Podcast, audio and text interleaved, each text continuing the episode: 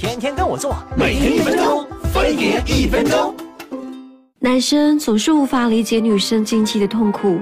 作为集万千宠爱于一身的女神，可要说，女生经期受到的折磨可不只是痛经哦。有的女生在经期前会觉得乳房胀的难受，这是因为雌激素的突然增多，让乳腺导管周围组织水肿变大。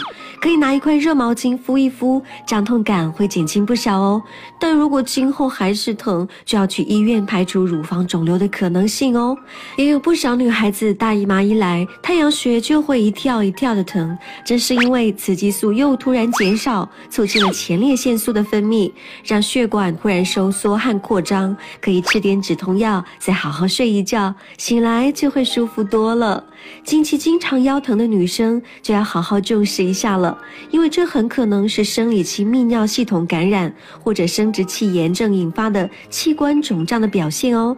腰酸的厉害也不要敲打，轻轻揉一揉，等经期过后就尽快去医院检查一下吧。我感冒了，开门。啊？感冒了就多运动运动，呼吸呼吸新鲜空气。